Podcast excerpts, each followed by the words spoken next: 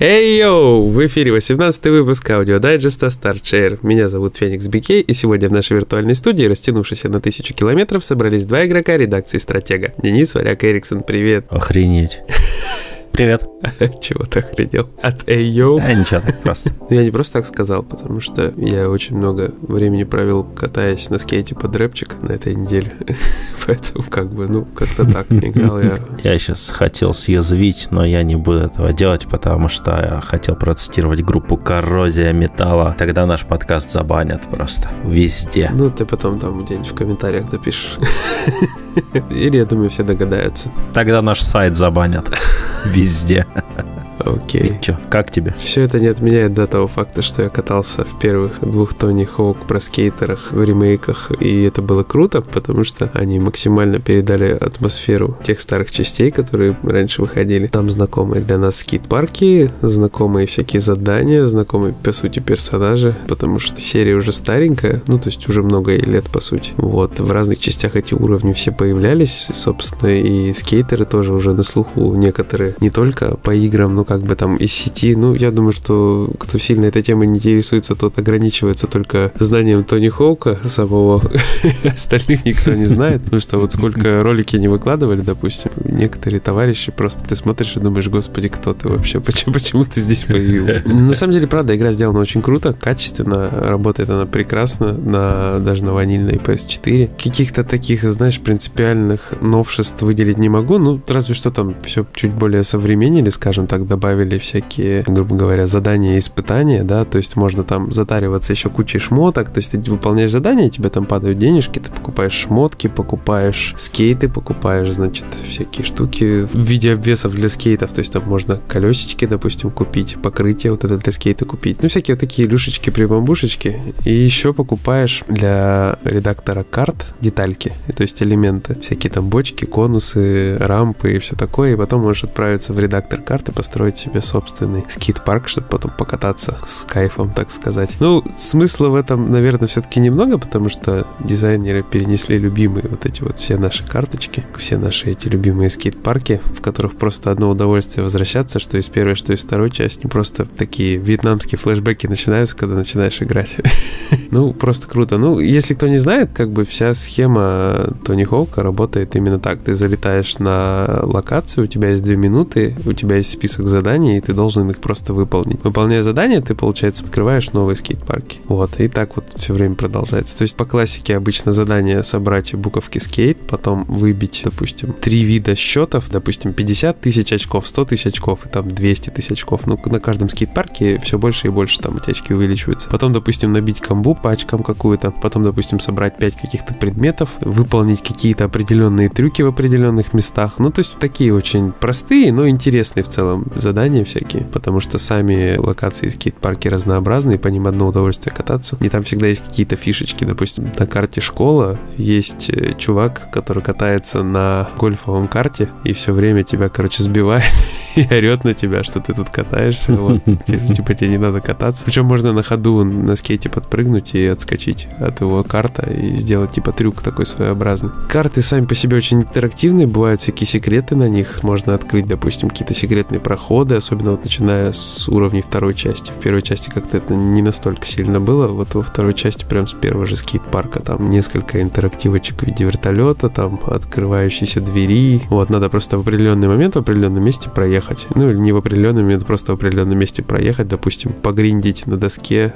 и все, что-нибудь откроется. Это реально круто, вещь вообще невероятно реиграбельная, еще учитывая, что там сетевой режим есть, как бы там сидят ребята, которые знают, что делать, у них пальчики уже работают будь здоров, они там такие трюки выкручивают, и поэтому с ними как бы не особо весело играть, если ты нубас, или если ты давно не играл даже. Ну, да. То есть там надо немножко все-таки руку набивать, потому что задания есть такие, что кто первый выбит максимальный счет, или, допустим, кто больше набьет очков за определенное время. Вот, это то есть такие типа основных сетевых режимов, в которые я попадал. Есть там и локальные с этими с догонялками, которые вот мне даже на стриме про них спрашивали. Типа режим догонялок, что один за другим катается, mm. и нужно задеть, и типа потом друг за другом другом по очереди вот так прыгать, ездить. То есть очень такой интересный формат. Как-то вот так вот. Ну, слушай, я вот вспоминаю, что я вообще человек далекий очень от скейтбординга. Максимально, что это в детстве у моего дядьки был скейтборд советский, еще такой большая доска, э, тяжелые колеса крупные и так дальше. Я на ней катался, лежа на животе. То я, например, из игр про скейтбординг дико зависал в Оле-Оле. Я офигеть как тащился от этой двухмерной гринделки индюшной. На Вите две части выходила. А Тони Хока никогда не играл. Насколько помню, Оли-Оли, да, там тоже же какие-то задания на карту даются определенные. Да, да, да. У тебя есть уровень, и ты на этом уровне должен набрать там сколько-то очков, выполнить какие-то задания. Да-да-да, вот то есть схема-то примерно точно такая же, только представь, что Олли-Олли превратился в трехмерную игру, и тебе не особо надо следить за приземлениями.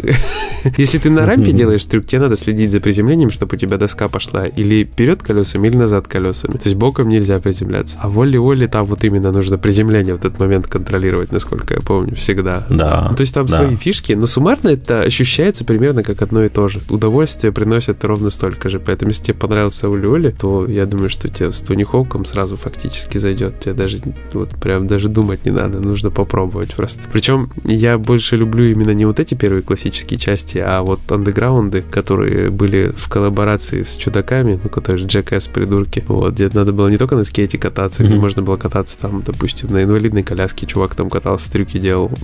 вот, там всякие такие фишки были, там на BMX были, причем можно было слазить со скейта и просто держать его в руке и идти куда тебе надо, залазить, допустим, на какую-то штуку там и спрыгивать с нее. И задания там были более безумные, то есть всякие. Я сейчас вот боюсь даже соврать, я просто их не помню, но они вот были вот в стиле вот чудаков, вот такое вот безумие. Это были именно Тони Хоукс про скейтер, но именно Underground, по-моему, второй мой самый любимый, если я ничего не путаю. Ну, не знаю, я вот вчера на Ubisoft Forward показали эту игру э, Radical, что там, или что-то ну, там да, Radical, да, да. которая типа Steep, только с э, летними видами спорта, с экстримом. Я думаю, что я в нее позависаю. Там тоже есть скейтборд, есть ролики, есть BMX. Вот, это мне будет интересно. А так, не, Тони Хоука я точно трогать не буду. Зато вот зависаю Мстителей и прошел кампанию, да. Скажу, что ради кампании эту игру стоит, в принципе, взять. Хотя есть некоторые странные моменты в ней, особенно технического характера. То есть я не очень понимаю, как в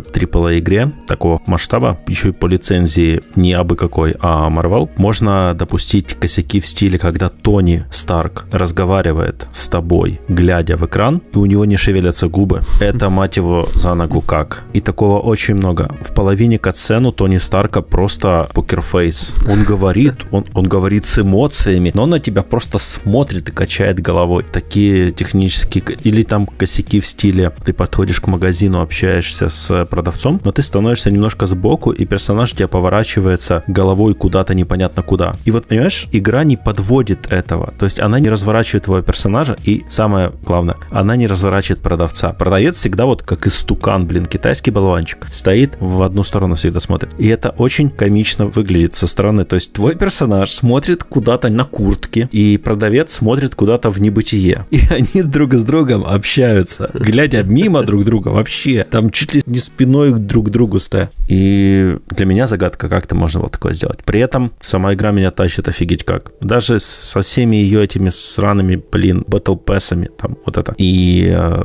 монетизациями. Но монетизацию я как бы не трогаю пока что. Хотя, возможно, на какой-нибудь костюмчик для условной вдовы и задоначу в свое время. Хотя я думаю, что буду донатить как раз-таки на эти сраные батл пассы для следующих персонажей. Особенно на Соколиного глаза, потому что персонаж крутой, мне нравится с детства. Ну, в этом есть смысл, потому что все-таки там обещали сюжетные кампании. Да, да. Ну, я как бы, я не вижу смысла, не вижу, то есть, проблемы в том, чтобы донатить в игру, которая тебе нравится. Я в Azur Lane сколько донатил. Была моя первая мобильная игра, в которую я донатил. Нормально так надонатил. Но потом удалил, потому что один из донатов довольно крупный, там что-то в районе, не знаю, 20-30 долларов, он э, мне просто ничего не принес из того, что я хотел, чтобы он мне принес. Ну, то есть я задонатил на внутриигровую валюту, за которую ты покупаешь там паки. Mm-hmm. Вот. И ни один из этих паков, а там я много купил, не принес мне желаемых, типа, лимитированных персонажей. И я такой, типа, come on, блин, не, это, это все. И я просто удалил игру. Mm-hmm. Ну и с тех пор не возвращаюсь в нее.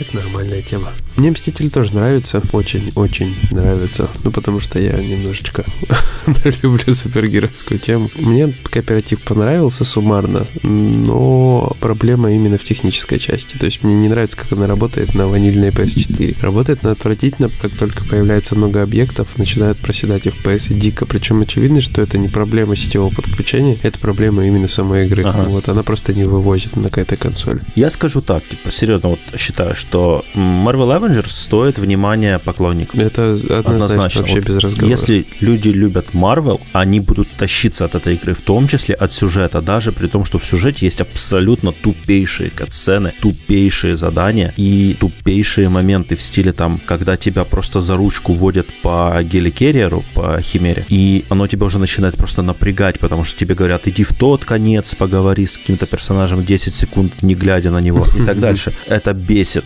Но ты через это проходишь, потом начинаются миссии, появляются новые герои, и обставлено это классно. Единственное, что она гриндовая, вот это да, то есть много повторяющихся задач, они одинаковые. Кому? Ну, это Destiny. А вот, э, слушай, Destiny тоже, смотри, какой популярностью пользуется. Почему Мстители не могут? Но в то же время я бы не советовал на эту игру особо наседать пока что на текущем поколении на обычных консолях. То есть, если прошка или Xbox One X, э, можно, но лучше уже подождать реально вот те, кто собираются влетать в следующее поколение сразу в ноябре, то я бы советовал подождать ноября и взять тогда угу. вот уже стартануть со следующих консолей. Я думаю, там будет все намного лучше, в том числе технически. Или подождать скидку на этом поколении, потому что там, по-моему, апгрейд будет бесплатно. А скидка же будет одинаковая, какая разница? Ну, там вот... Ну, хотя, тоже, знаешь, Да, посмотрим. ну тут, если будешь прям совсем хорошая, да, то можно и зацепить, опять же. Ну, не знаю, я еще на этой недельке погонял вот в пару игр на свече. Вообще, я больше игр играл, но просто про все рассказывать сейчас, конечно, тоже не хочется, и времени нету. Погонял вот в Eternal Castle, прошел его, и скажу так, что игра великая. Она короткая, реально короткая. То есть, если бы я сразу же на нее больше времени потратил, то есть, если бы у меня было просто больше времени на то, чтобы сидеть за свечом, то ее можно пройти, ну, за два часа, может. Я думаю, что на самом деле за час с копейками ее можно пройти без особых проблем. Но она насколько завораживает своим вот этим олдскульным спектрумовским пиксель-артом, с этим четырехцветным. Ну, там больше, на самом деле, цветов потом появляется. И она психоделическая местами. Финал просто, когда ты проходишь, грубо говоря, условный босс-раш, там, ну, один тот же босс, несколько стадий у него. Там безумные какие-то задания, ты за голову хватаешься, что делать, типа, я, я серьезно не сразу вкурил, как пройти последнего босса. И с ним бой где-то занял у меня, не знаю, минут 10, то есть, считай, да, одну примерно десятую игры. Mm-hmm. Вот, то есть там круто сделано, в принципе. Довольно управление интересное, плюс реиграбельность. Потому что тебе не обязательно даже там исследовать всю территорию, тебе не обязательно все локации изучать. Ты можешь просто пробежать вперед. Но если ты пройдешь игру еще раз и соберешь все 30 фрагментов, то откроется какая-то секретная концовка. Вот я сейчас, короче, обзор э, написал почти, и хочу еще до этой секретной концовки пройти, сейчас перепройти. Я не нашел два фрагмента. То есть я прошел игру, 28 фрагментов у меня было собрано. Я два где-то протерял.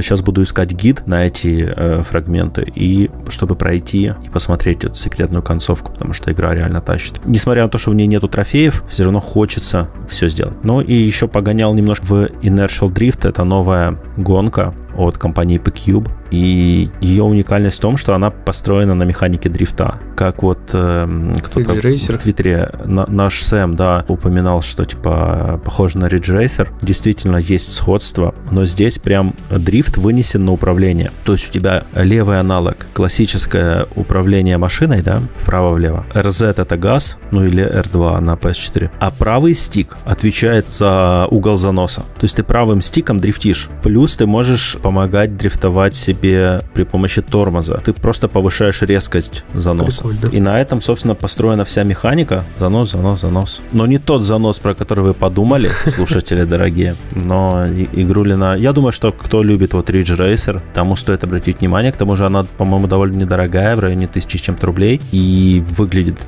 очень стильно. Ну, скоро будет обзор на следующей неделе, так что ждите. Короче, Такуми одобряет. Валить углом и не шалди, вот это вот все.